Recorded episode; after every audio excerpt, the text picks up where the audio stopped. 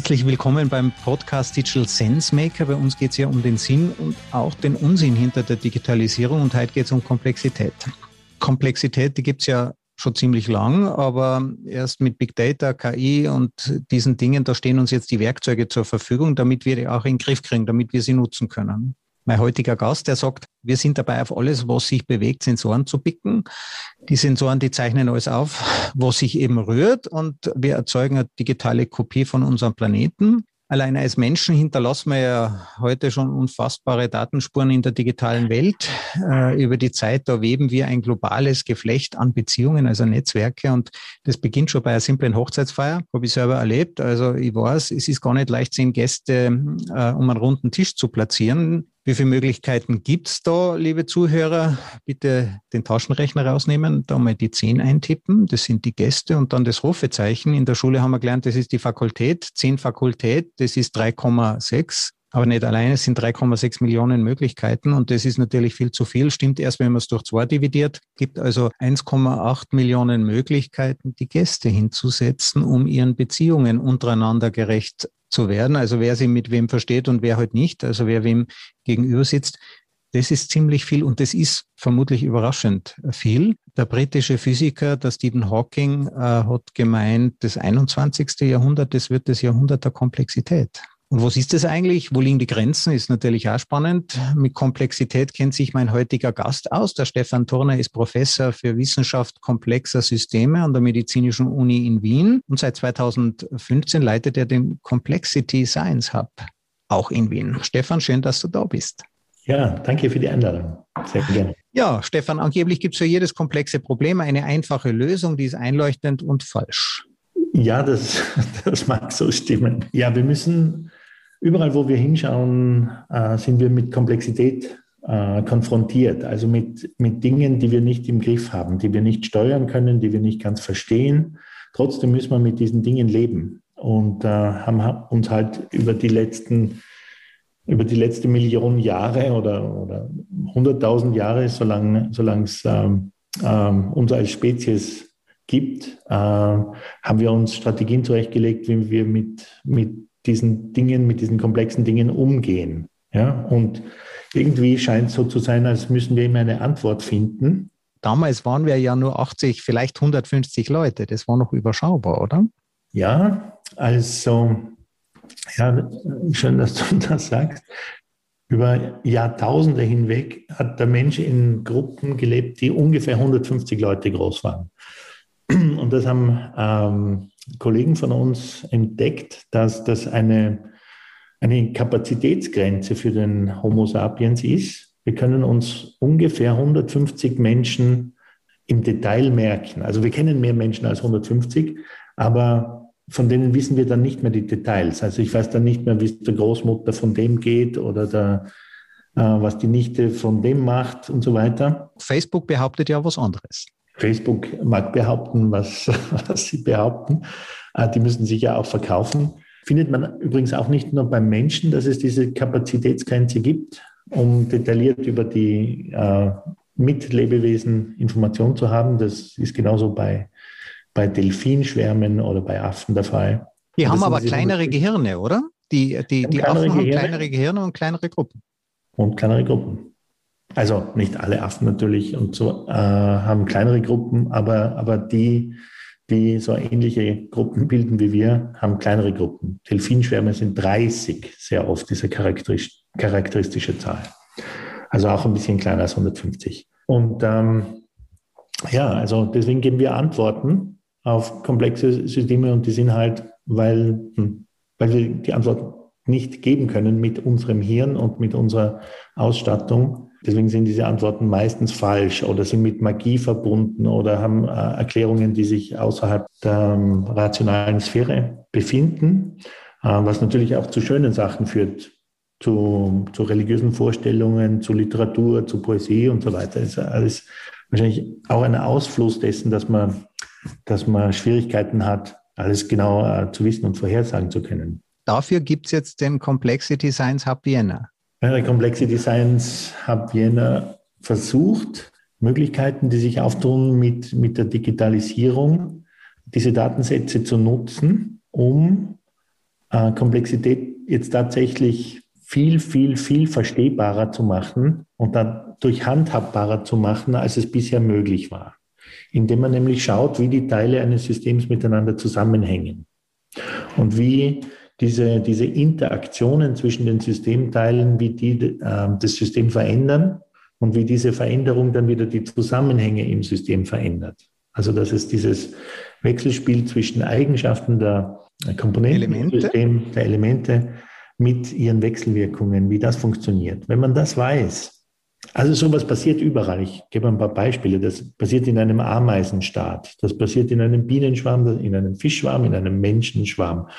Und wir Menschen bilden ja viele Schwärme gleichzeitig.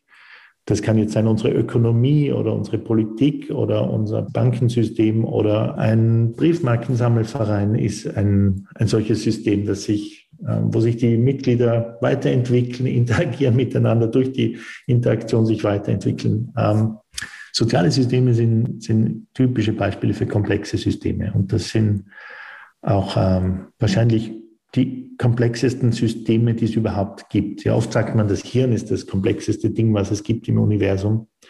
Stimme ich nicht zu. Ich glaube, soziale Systeme von intelligenten Wesen sind die komplexesten Systeme. Warum? Weil die Anzahl der möglichen Wechselwirkungs- oder Interaktionsmöglichkeiten äh, fast unbeschränkt groß ist. Der Mensch kann ständig neue Wege finden, miteinander zu kommunizieren. Und das ist jetzt nicht nur, dass wir seit ein paar Jahren Social Media verwenden, sondern äh, eben wie vorhin gesagt, wir kommunizieren durch Literatur und Religion und äh, sind alles Sachen, die wir erfunden haben. Die Sumerer, die haben ja die Schrift erfunden, also das Sammeln von Daten. Die Schrift ist ja nicht für Helden eben und Liebesbriefe, das ist ja erst tausend Jahre später entstanden. Die haben einfach Daten gesammelt, ja, Steuern, Steuer, Schulden. Und für die Prognosen haben sie sich auf Astrologen verlassen. Die Rolle haben jetzt bei uns die Ökonomen übernommen, die Prognose der wirtschaftlichen Entwicklung. Und warum haben sich diese Prognosen jetzt nicht verbessert? Weil die Systeme bisher immer gleich komplex äh, waren die, äh, die Komplexität hat sich von den Sumerern, wer schuldet wem was, ja, was die auf ihre Scherben aufgeschrieben haben oder Steine oder Tontafeln. Die Komplexität ist heute genau das gleiche im Bankenwesen. Wer schuldet wem was? Also, wenn man das jetzt so vergleicht. Was die Sumerer nicht können haben, ist zu sehen ähm, im Detail, wie dieses Netzwerk ausschaut. Ja, der Bauer hat Steuerschulden, der Steuereintreiber hat was hinterzogen, der hat nicht die Steuern bezahlt und so weiter. Ähm, das war viel, viel, viel schwieriger früher, das alles auf eine Kuhhaut zu bringen. Und heute können wir das äh, von ganzen Staaten, ähm, jede Transaktion, die passiert, im Prinzip, also es ist jetzt technisch nicht, nicht umgesetzt irgendwo, glaube ich, aber, aber im Prinzip können wir jede Transaktion äh, in Datensätzen finden und, die, und diese Information dann verwenden, um zu schauen, was zum Beispiel passiert, wenn eine große Bank ausfällt. Ja, wen reißt es dann mit? Wer bleibt äh, ungeschoren? Welche Firmen müssen dann Konkurs anmelden? Und so weiter und so weiter.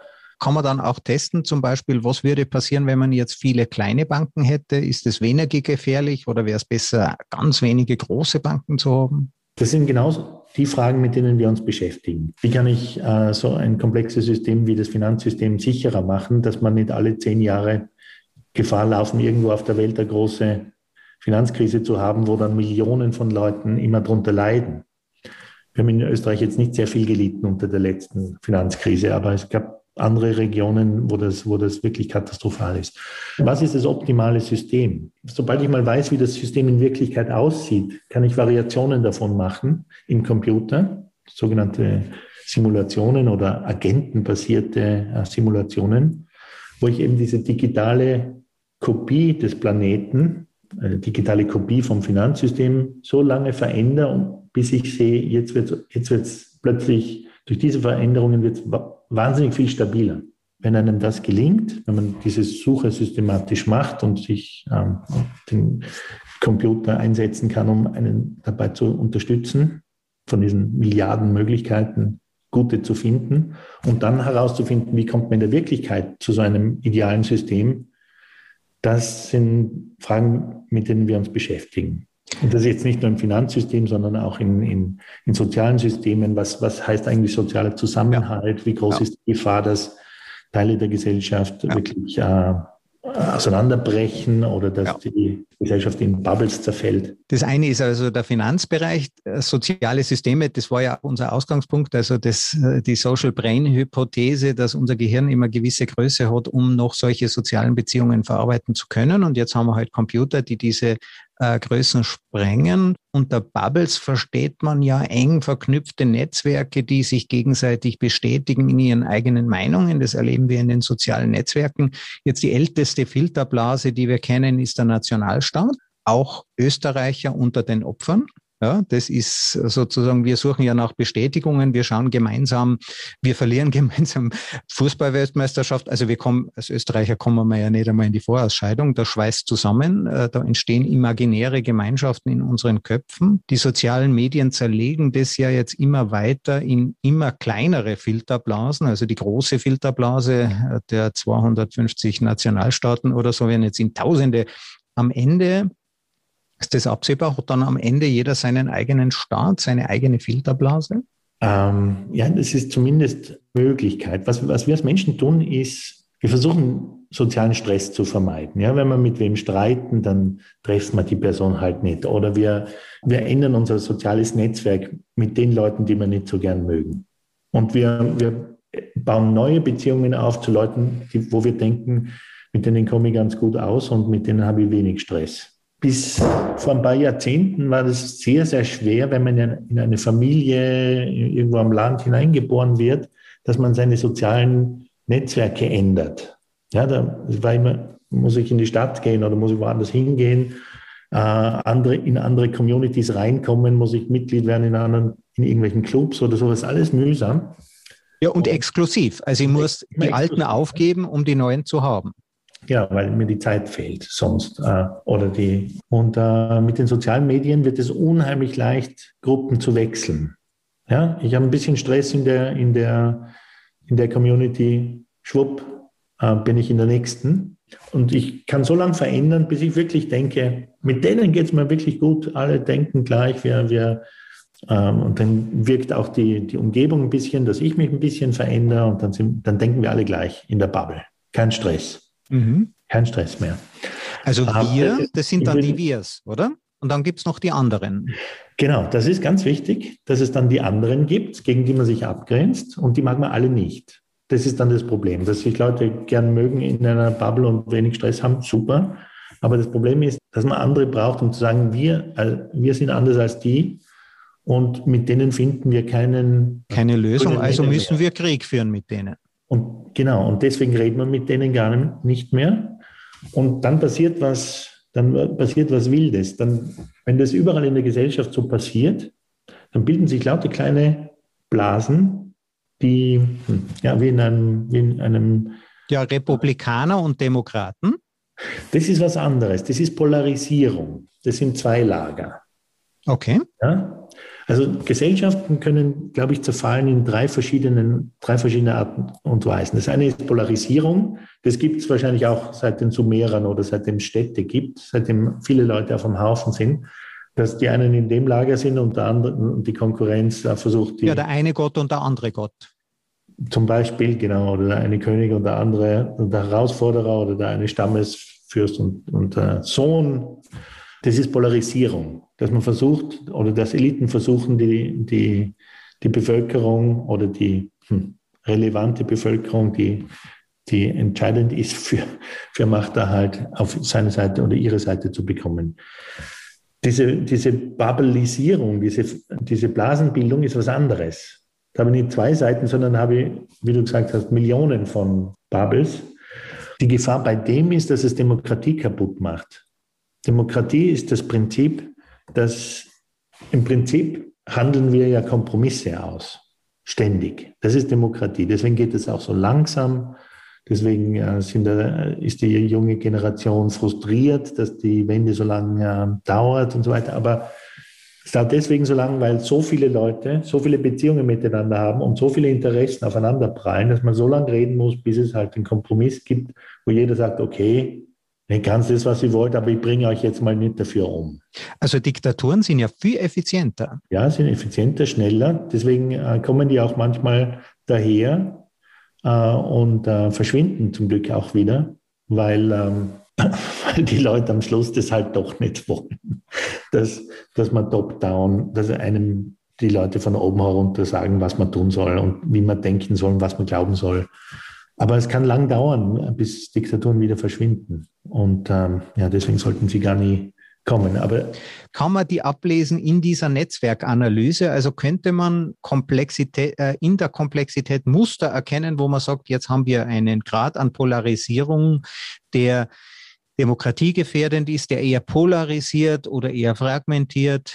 Das ist genau das, was wir, was wir versuchen zu, zu tun.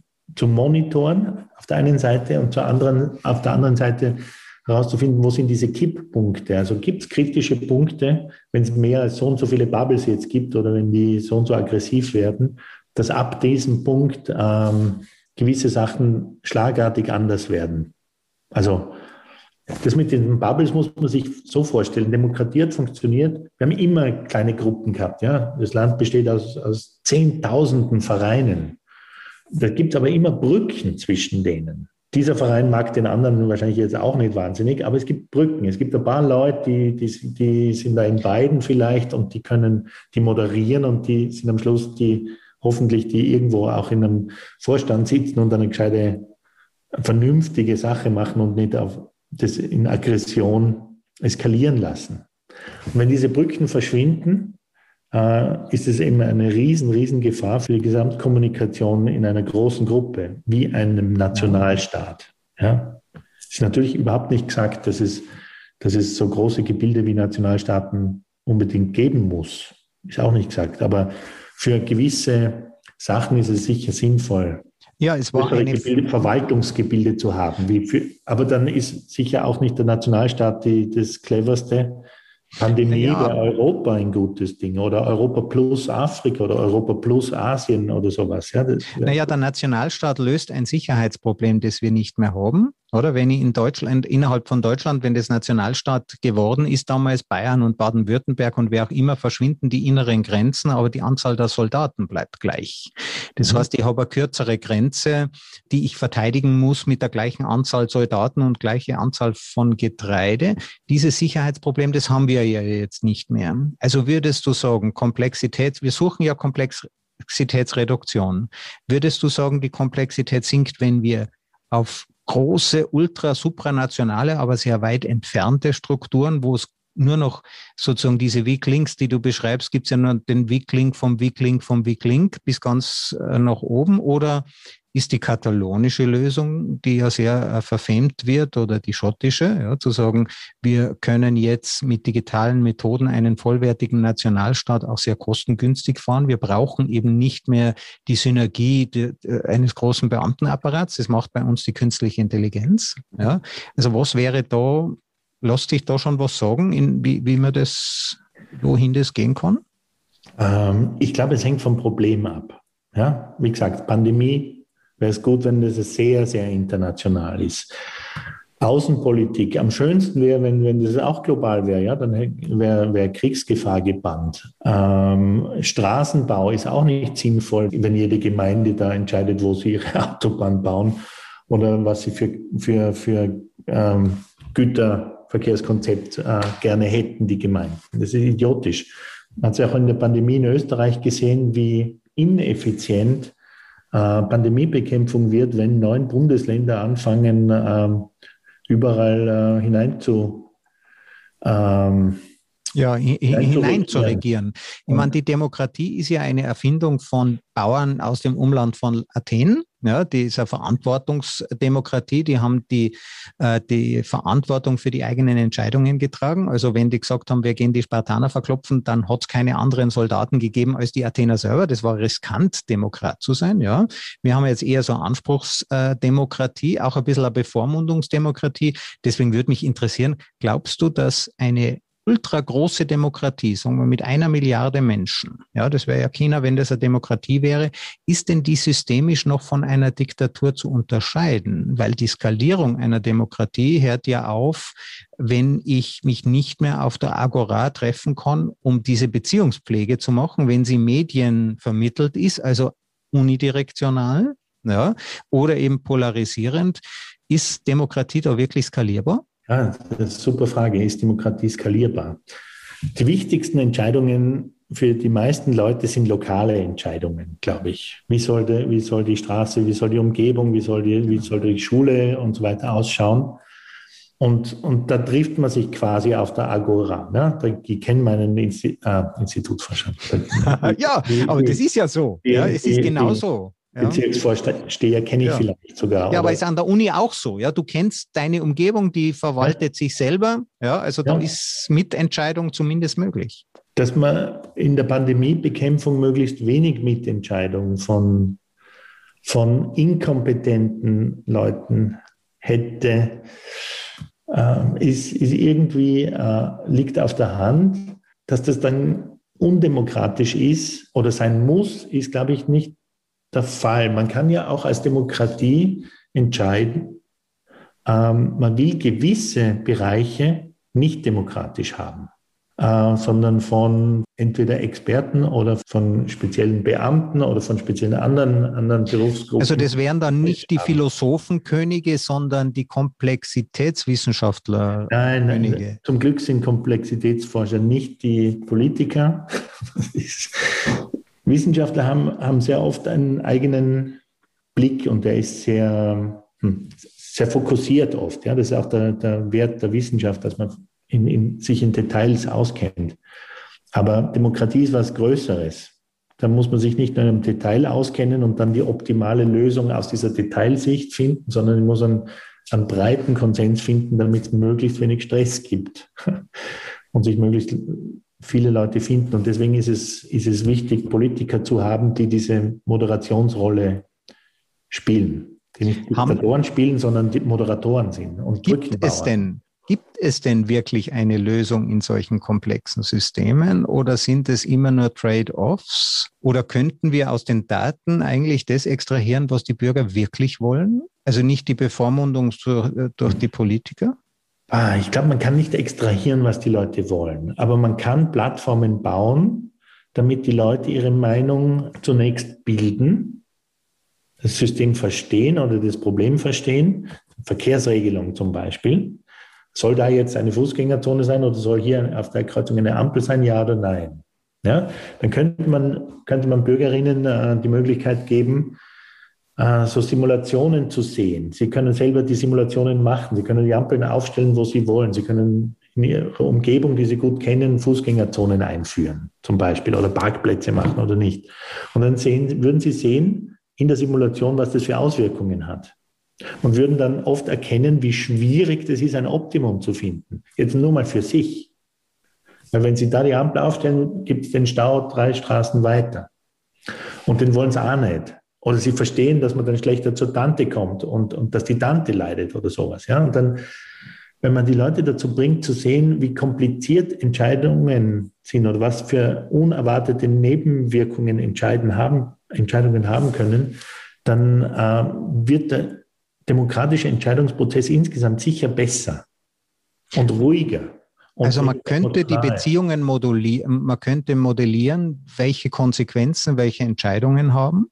Genau, also man müsste, ja. heutige Pro, äh, Politik ist ja eine äh, Ausprobierpolitik. Es wird ein Gesetz erlassen, ja. dann wird geschaut, hat es funktioniert und bevor es funktionieren kann, wird ja von der nächsten Regierung dieses Gesetz wieder aufgehoben. Das heißt, oder man weiß, oder. Ja. ja.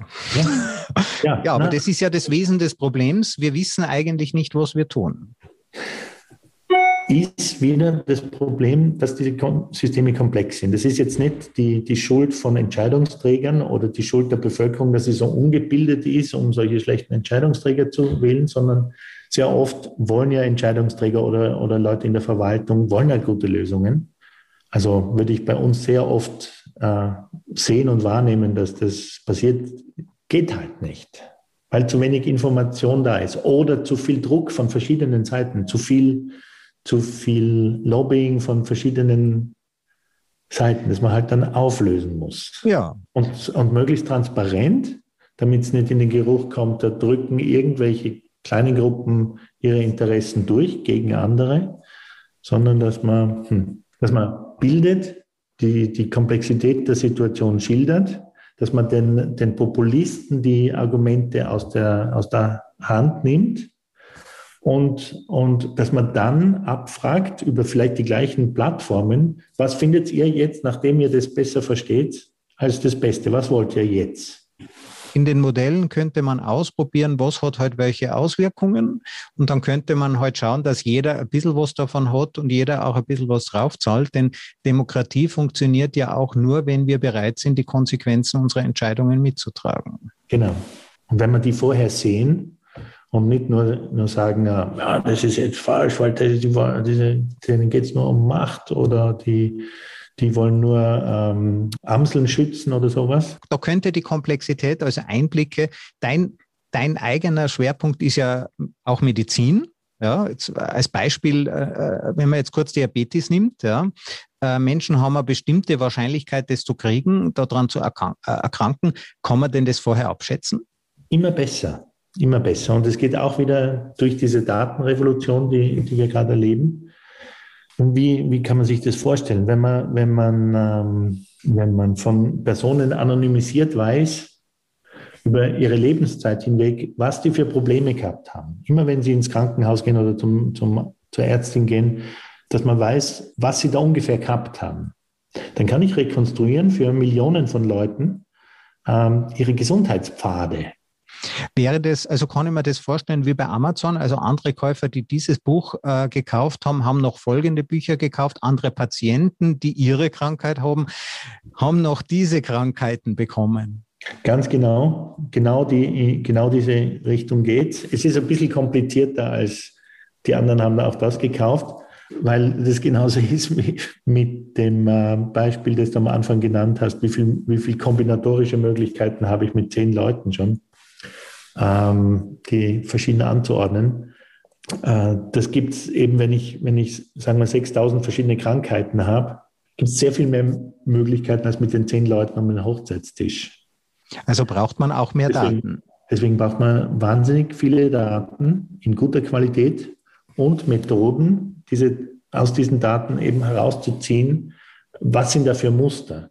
Das macht ja nur Sinn, eine Vorhersage, wenn wenn von den 600.000 Diabetikern in Österreich sehr viele ähnliche Verläufe haben, dann kann ich was, ähm, dann kann ich was vorhersagen. Und was wir, was wir sehen ist, dass es so wirklich wie im Straßenverkehr, dass es verschiedene Straßen gibt, entlang denen ich meinen Diabetes entwickle. Also ich habe nicht nur Typ 1 oder Typ 2 Diabetes, sondern es gibt eine ganze Reihe von äh, verschiedenen Diabetestypen, die immer äh, vorkommen mit anderen Krankheiten. In Kombination mit anderen Krankheiten. Das sind eigentlich, wenn ich das Bündel an Problemen nehme, sind es verschiedene Krankheiten. Und das kann man immer besser vorhersagen, in welchem Bündel bin ich da drin und was habe ich dann zu erwarten in den nächsten fünf Jahren, nächsten zehn Jahren. Und kann schon viel früher anfangen mit einer Therapie oder mit Präventionsmaßnahmen, dass ich es dann nicht bekomme. Ist zwar schlecht für uns, weil wir schlechte Vorhersagen machen, was dann nicht so wird, wie wir gesagt haben, aber zum Glück. Ja. Weil es dann besser geworden ist. In der Medizin kennen wir ja diese Datenerhebung schon lang. Die äh, modernen Krankenhäuser sind ja Erfindung von der Florence Nightingale. Äh, die hat gesagt, wir müssen riesige Schlafsäle bauen. So waren ja die Krankenhäuser ursprünglich, um den Zustand der Kranken zu überwachen, Daten zu sammeln. Also das Krankenhaus ist quasi die erste Massenüberwachungstechnik der Neuzeit. Wir haben auch gelernt, Krankenhäuser sind ziemlich gefährlich. Die meisten tödlichen Covid-Ansteckungen sind im Krankenhaus passiert. Jetzt gibt es eine Menge Sensoren, egal wo der äh, Patient sich gerade aufhält. Ja, der könnte jetzt eigentlich überall sein. Wie lange glaubst du, können wir diese Überwachungsanstalten ethisch noch rechtfertigen? Ja, Überwachung, großes, großes, großes Thema was ist Privatsphäre? Ja, also Überwachung ist, jemand dringt in meine Privatsphäre ein, wo, wo, wo, wo er nichts verloren hat. Das Krankenhaus kennt keine Privatsphäre. Da haben wir sie, wenn du reingehst, gibst du sie auf. Ja, ich gebe natürlich meine Menschenrechte nicht ab. Aber, aber das Problem ist tiefer als im Krankenhaus. Wenn es so ist, dass wir alles aufzeichnen, was passiert, dass alles, was wir im Computer eintippen, wird mitgeschrieben. Wenn diese Information da ist und wahrscheinlich nie wieder gelöscht wird, äh, was heißt das für die Privatsphäre? Wenn man alles, ja, aber, man muss sich so vorstellen, es, sie ist verschwunden, heißt das. Diese erbärmlichen Datenspuren, ja, und wir haben ja viel zu wenig Daten. Ist das wirklich deine Privatsphäre? Also würdest du sagen, das es sind viele Daten, ja, aber im Vergleich zur Privatsphäre ist, also sagt es diese Kritik an der Überwachung, sagt die nicht auch etwas über eine missverstandene Vorstellung von Privatsphäre? Ist das wirklich Privatsphäre, was da drin ist? Ich, das, das wollte ich eigentlich sagen. Wir müssen die Privatsphäre neu definieren. Man wird, man wird durchsichtiger. Man, viele Leute wissen jetzt Sachen über mich, die äh, meine Eltern werden ausgezuckt vor Ärger. Gleichzeitig nutzen wir ja dieses Internet und diese, diese, diese Transparenz und wollen das ja auch, auch, auch haben irgendwo. Aber der Preis ist Privatsphäre. Was ich tun muss, was ich regulieren muss, ist, dass ich dieses Wissen über, die, über eventuell private Informationen von anderen Menschen, dass ich die nicht missbrauche. Genauso wie ich ein Küchenmesser nicht missbrauchen darf. Ich darf nicht, wenn ich jetzt was von dir weiß, dann ein Geschäft draus machen, was am Schluss dir schadet. Das ist, das ist genau das, was, was, was äh, mir Sorgen macht mit den großen, mit den größten Datensammlern. Die tun nämlich genau das. Daten über Leute sammeln, Profile von Leuten erstellen äh, und um das dann auszunutzen, um den Leuten Sachen anzudrehen, die sie, wenn sie klar bei Verstand sind, nie haben wollen. Ja, aber nehmen wir mal an, das sind eigenverantwortliche Menschen, die anderen müssen wir schützen. Meine Kinder möchte ich schützen und wenn ich irgendwann alt und senil bin, bin ich auch bereit, mich schützen zu lassen. Aber los, ich, und ich gebe es zu, gell, ich habe viel zu viele Fototaschen. Ja, also sieben Stück, aber man kann ja nie genug haben. Also ich kaufe schon auch Zeug, das ich nicht brauche, aber äh, tut das wirklich meine Freiheit einschränken? Wenn ich bei, wenn ich bei vollem Bewusstsein bin, und, und eigenverantwortlich bin und, und äh, verstehe, was da abgeht, ist es okay. Aber wenn, meine, wenn systematisch meine äh, psychologischen Schwachstellen gesucht werden, um äh, mein Verhalten zu, und dann würde ich es nennen, manipulieren, und ob das dann im, im, in meinem Wahlverhalten ist oder in meinen Ansichten über irgendwelche Themen oder ähm, über mein Kaufverhalten, dann ist es nicht mehr okay. Ja, Genau. Und ich denke, also meine ganz persönliche ist jetzt nicht. Ja, hier muss man, denke ich, die Grenze ziehen. Äh, lieber Stefan Thorner, vielen, vielen herzlichen Dank für das tolle Gespräch, dass du dir überhaupt Zeit nimmst äh, für unseren Podcast. Ich denke, äh, Komplexität wird uns noch lange beschäftigen. Und liebe Zuhörer, wer das genauer wissen will, die Zerbrechlichkeit der Welt heißt sein neues Buch. Sehr spannend. Kollaps oder Wende. Wir haben es in der Hand, wie man mit Big Data, aber nicht nur mit Big Data und Komplexitätswissenschaft die Welt retten kann. Und ich denke, die Welt retten, das ist ein, ein, lohnenswertes Unterfangen. Niemand von uns weiß ja, was gut für die anderen ist. Ja, dazu sind wir alle miteinander nicht klug genug, aber wir können eben etwas über uns lernen und da weist uns die Komplexitätsforschung den Weg. Stefan, vielen herzlichen Dank. Sehr gerne. Danke für das anregende Gespräch.